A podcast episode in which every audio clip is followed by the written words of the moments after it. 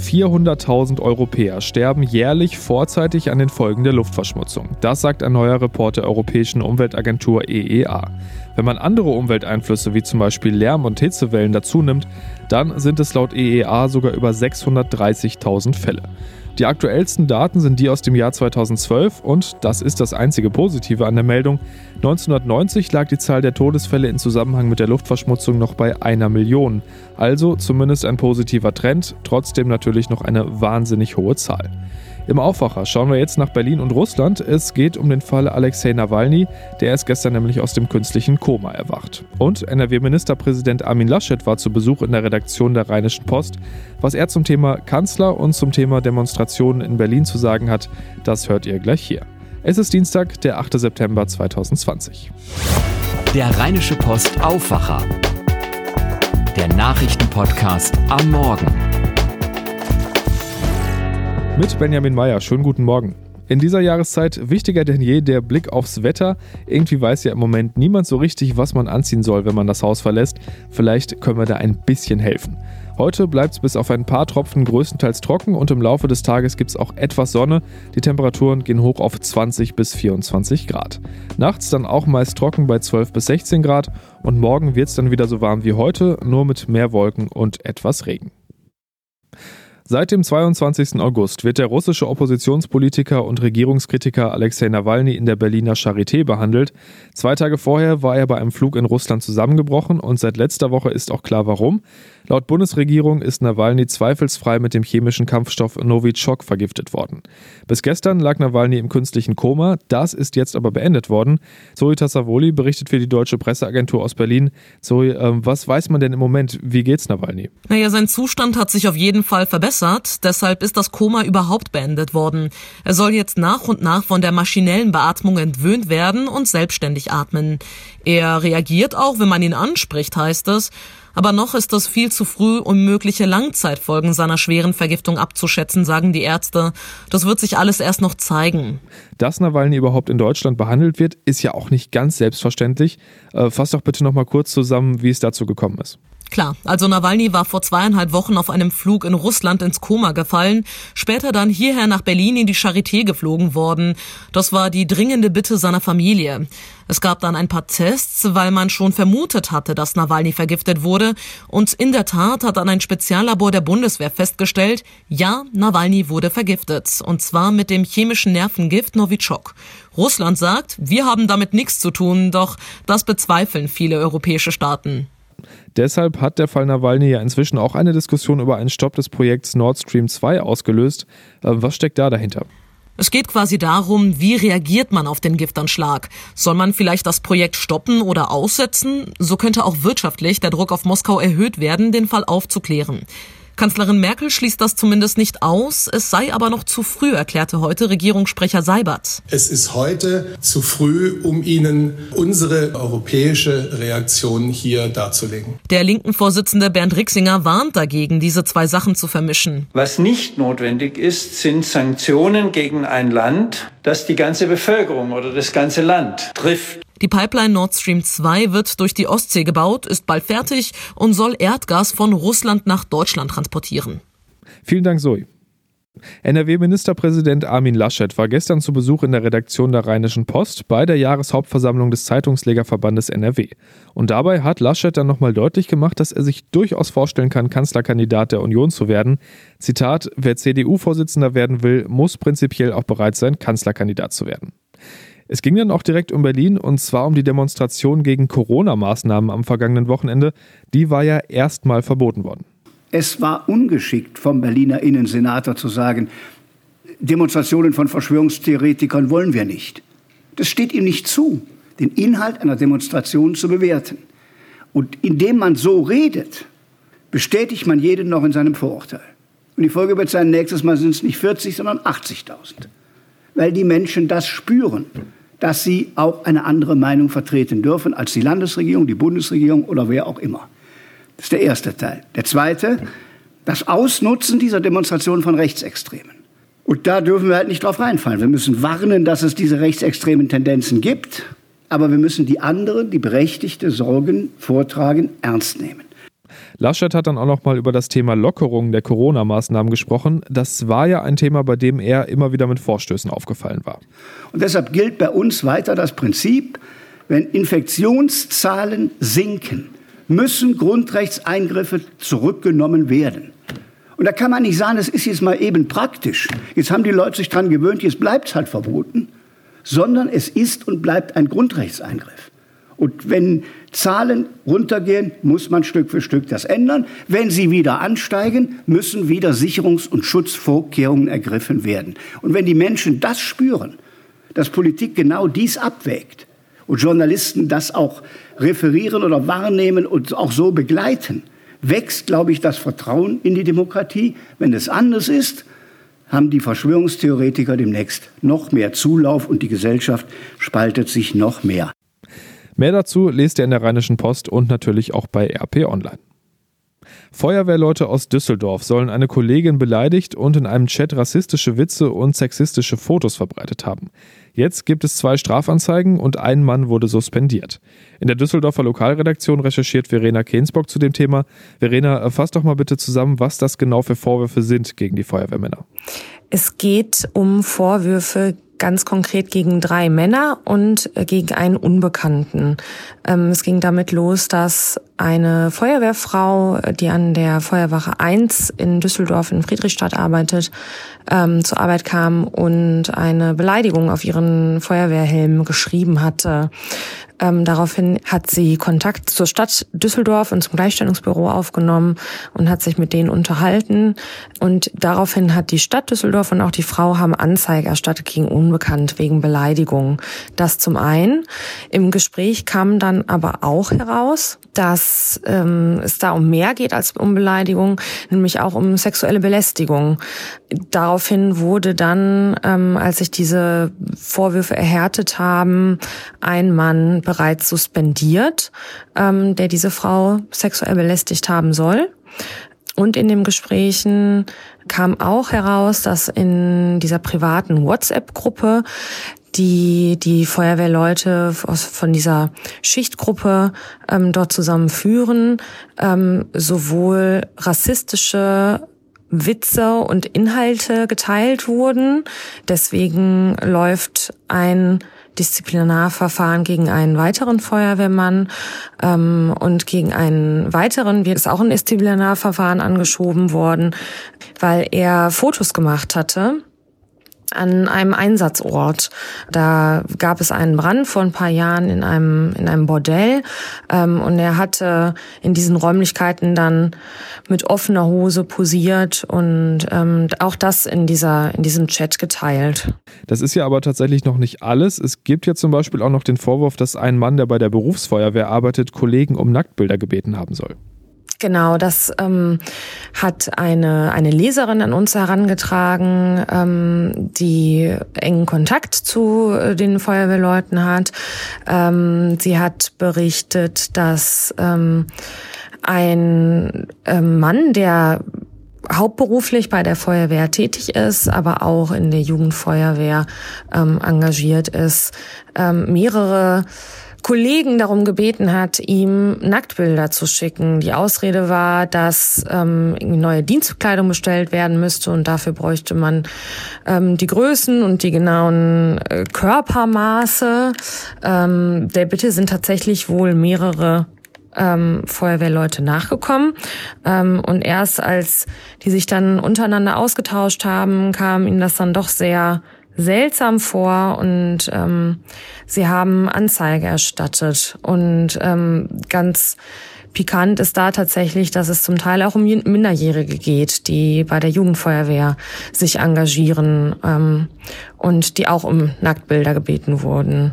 Da ermittelt derzeit die Staatsanwaltschaft. Diese Fälle betreffen jetzt zum einen eine Einsatzgruppe, zum anderen den zuletzt erwähnten Feuerwehrmann, insgesamt also aktuell vier Personen. Äh, wie schätzt du es ein? Ist das ein systemisches Problem oder sind das Einzelfälle? Insofern ist es ein systemisches Problem, ähm, als dass Frauen bei der Feuerwehr extrem unterrepräsentiert sind. Also von den 850 Feuerwehrleuten, die in Düsseldorf hier im Einsatzdienst sind, also die wirklich rauskommen, wenn es brennt, ähm, sind nur zehn Frauen. Und von denen, diesen wiederum sind fünf Auszubildende. Ähm, das ist wirklich verschwindend gering. Insofern ist das Thema Gleichberechtigung und auch das damit einhergehend die sexuelle Belästigung, die da passiert ist, ist mit Sicherheit ein systemisches Problem. Ähm, offensichtlich sind aber sehr viel, also bis auf diesen einzelnen Fall mit den ähm, Nacktbildern, die der Mann dort gesammelt hat, sind alle anderen Fälle aber in einer Schichtgruppe passiert. Ob sich das jetzt auf die ganze sonstige Feuerwehr in Düsseldorf ausweitet, ob da noch mehr kommt, wissen wir noch nicht oder ob es da irgendwie eine Eigendynamik gab. Wenn es da Neues gibt, lest und hört ihr das natürlich bei uns. Vielen Dank erstmal, Verena. Wir waren vorhin ja schon mal kurz beim Thema Lockerungen, dass aber noch lange nicht alles wieder so ist wie vor einem Jahr. Das merkt man zum Beispiel immer beim Thema Veranstaltungen und bei uns in der Region natürlich beim Thema Karneval. Gestern Abend hat der Mönchengladbacher Karnevalsverband MKV unserer Redaktion mitgeteilt, es wird zum Karnevalsauftakt am 11.11. .11. dieses Jahr keine Veranstaltung geben. Das Hoppedienst-Erwachen ist abgesagt, weil die Verantwortung für die Gesundheit aller Beteiligten auf und vor der Bühne keine andere Entscheidung zulasse, so der MKV. Auch der Sitzungskarneval wird wohl ausfallen in Mönchengladbach. Da haben sich bei der Jahreshauptversammlung fast alle angeschlossenen Gesellschaften für ausgesprochen. Für die finale Absage braucht es aber noch eine entsprechende Verordnung des Landes, damit die Gesellschaften, die schon vorgeplant haben, nicht auf ihren Kosten sitzen bleiben. Im Oktober soll es dann auch eine Entscheidung zum Fallchen Dienstagszug geben. Und wir bleiben in Mönchengladbach, aber mit einer etwas positiveren Geschichte. Freitag startet die neue Saison für alle Fußballfans schon mal so halb. Dann ist DFB-Pokal angesagt. Bis einschließlich Montag gibt es die Spiele der ersten Runde. Und in zehn Tagen geht es dann tatsächlich schon wieder los mit der Fußball-Bundesliga. Über den Sommer hatten die Manager natürlich gut zu tun, gerade in dieser verschobenen und für einige Vereine ja auch sehr kurzen Pause. Und es geht trotz Corona weiter um viel, viel Geld.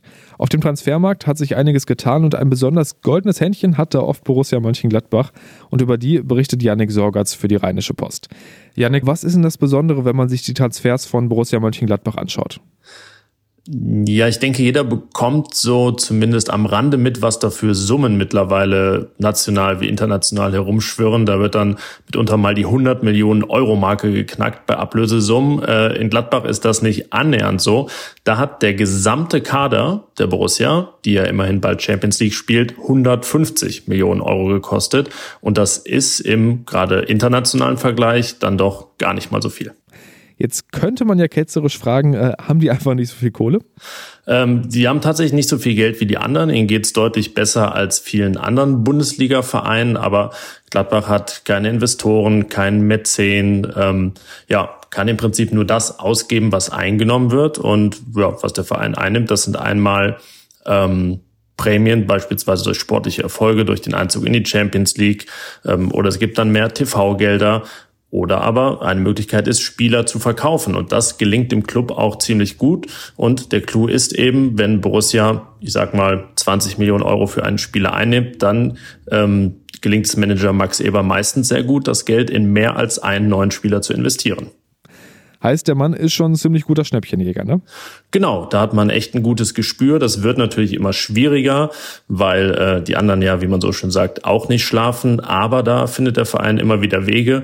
Früher war das beispielsweise so, dass viele ablösefreie Spieler überzeugt wurden, nach Gladbach zu kommen. Da musste man also gar nichts zahlen, bis auf ein Handgeld. Oder man wusste, da gibt es eine sogenannte Ausstiegsklausel und der Spieler ist deutlich unter seinem Marktwert zu bekommen. Und ähm, dieses äh, Jahr, wo der ganze Markt ja von der Corona-Pandemie Pandemie auf jeden Fall stark beeinflusst ist, weil alle einfach weniger Geld haben.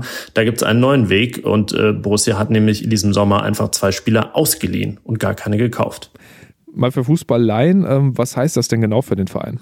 Äh, das heißt, dass erstmal nur eine geringe Leihgebühr fällig wird und ähm, nur, naja, falls die Spieler überzeugen oder eine bestimmte Anzahl an Spielen machen, dann auch eine Ablösesumme äh, im Bereich von ja, 10 bis 15 Millionen Euro überwiesen werden muss. Und ähm, ja, das sorgt eben dafür, dass der Wert, den wir am Anfang genannt haben, nämlich der, äh, die Gesamtkosten des Kaders sehr gering sind im Vergleich. Und du hast ja gerade schon gesagt, es kommt für Gladbach schon auch darauf an, Spieler günstig zu kaufen und teurer wieder zu verkaufen, oder? Das ist ein, ein Hauptziel. Ähm, das ist eigentlich ähm, das, was Gladbach fast jedes Jahr macht, was sie auch machen müssen. Auch das ist aber dieses Jahr anders, denn Manager Max Eberl hat nach dem Einzug in die Champions League ganz klar gesagt, wir wollen dieses Jahr mal keinen Leistungsträger verkaufen. Ähm, da sind beispielsweise Spieler wie Dennis Zakaria, Matthias Ginter, Markus Thuram sehr, sehr begehrt, auch international. Aber der Verein ist hart geblieben, die Spieler ziehen mit und werden auch nächste Saison in Gladbach spielen. Das kann sportlich natürlich echt Gold wert sein. Ähm, du hast dir auch mal die anderen NRW-Vereine im Vergleich angeschaut. Wie läuft es denn da? Ähm, da können wir mal das Beispiel Bayer Leverkusen nehmen. Die ähm, haben 50 Prozent mehr als Borussia für ihren Kader ausgegeben.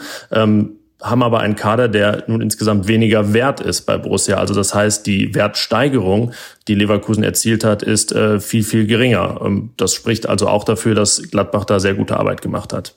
Und dann gibt es ja noch ein absolutes Schwergewicht in NRW, die andere Borussia. Äh, wie läuft es denn beim BVB? Da geht es ja nochmal um ganz andere Summen. Ne?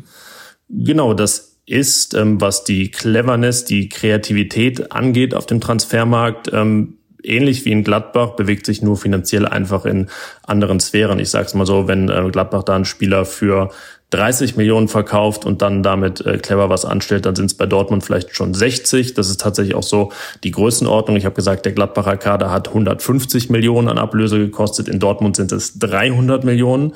Ähm, der Kader ist aber auch 600 Millionen Euro wert. Also ähm, ja, spricht auch das für die gute Gladbacher Arbeit, dass man letzte Saison gar nicht so weit hinter dem BVB gelandet ist. Nee, gerade mal zwei Plätze und vier Punkte waren das. Vielen Dank, Yannick. Und wir gehen nochmal nach Düsseldorf, was da neben der Geschichte mit den Feuerwehrmännern im Moment wichtig ist. Das weiß Philipp Klees aus den Antenne Düsseldorf Nachrichten. Guten Morgen, Philipp. Ja, schönen guten Morgen, Benjamin. Es gibt Streit um das Falschparken in Düsseldorf, beziehungsweise darüber, wie und in welchem Ausmaß kontrolliert wird. Dann boomt nicht nur die Briefwahl, da haben wir ja schon darüber berichtet, sondern auch der Düsselomat, das Online-Tool, das uns den Überblick über die Positionen der verschiedenen Parteien liefert, die bei der anstehenden Kommunalwahl antreten. Und der Handel in Düsseldorf fordert, dass die Mehrwertsteuersenkung verlängert wird. Kurz vor der Kommunalwahl ist in unserer Stadt ein politischer Streit um das Kontrollieren von Falschparkern ausgebrochen. Ordnungsdezernent Christian Zaum hat Antenne Düsseldorf bestätigt, dass er von OB Thomas Geisel die Anordnung bekommen hat, weniger Knöllchen verteilen zu lassen. Bei der Stadt sind derzeit schon 9000 Knöllchen gegen Falschparker mehr geschrieben worden als im Vorjahr. Das liegt daran, dass die städtische Verkehrsüberwachung dieses Jahr viele neue Mitarbeiter eingestellt hat und dass ein politischer Beschluss umgesetzt wird.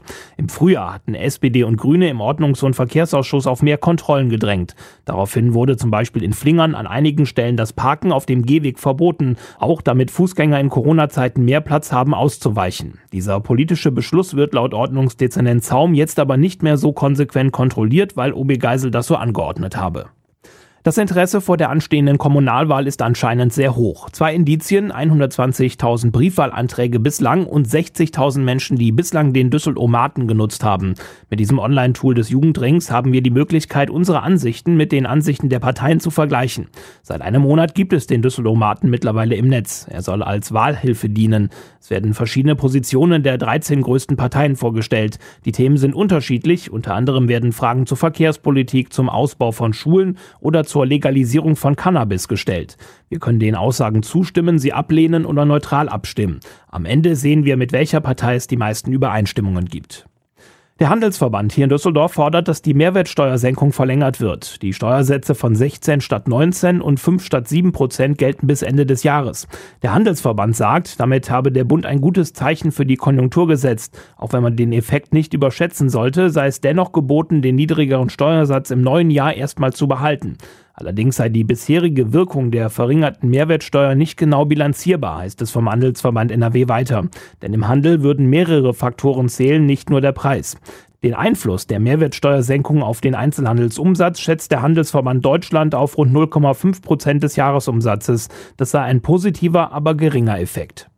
Die Antenne Düsseldorf Nachrichten nicht nur im Radio oder hier im Podcast, sondern jederzeit und rund um die Uhr online auf unserer Homepage antennedüsseldorf.de. Vielen Dank, Philipp. Und das wird heute noch spannend. Angela Merkel will heute Vormittag in einer Videokonferenz mit Leitern von Gesundheitsämtern, Landräten, Oberbürgermeistern und Vertretern der Länder über die Arbeit und Probleme vor Ort sprechen. Bund und Länder haben schon Milliardenhilfen für die 375 Ämter zugesagt. Die sind in der Corona-Krise ja zum Beispiel dafür zuständig, Infektionsketten zu verfolgen und Tests und Quarantäne anzuordnen. Man hatte das Wort bei dem ganzen Corona-Chaos fast schon vergessen, aber jetzt geht's wieder los. Brexit. Heute gibt's die nächste Gesprächsrunde zwischen Großbritannien und der EU und die Spannungen, die haben nochmal zugenommen. Der britische Premierminister Boris Johnson hatte zuletzt gedroht, wenn es keine Einigung bis Mitte Oktober gibt, gibt's den Brexit ohne Handelsabkommen, also den No-Deal-Brexit. Und heute kommt die jährliche Studie Bildung auf einen Blick der Organisation für wirtschaftliche Zusammenarbeit und Entwicklung OECD raus. In dem Bericht wird unter anderem untersucht, wie viel Geld die Länder für Bildung ausgeben und welche Ergebnisse die Bildungsteilnehmer erzielen. Da wird also auch beantwortet, wie Deutschland im internationalen Vergleich im Bereich Bildung abschneidet. Und das war der Rheinische Post Aufwacher am 8. September 2020. Ich wünsche euch einen schönen Dienstag und bis dann. Ciao. Mehr bei uns im Netz www.rp-online.de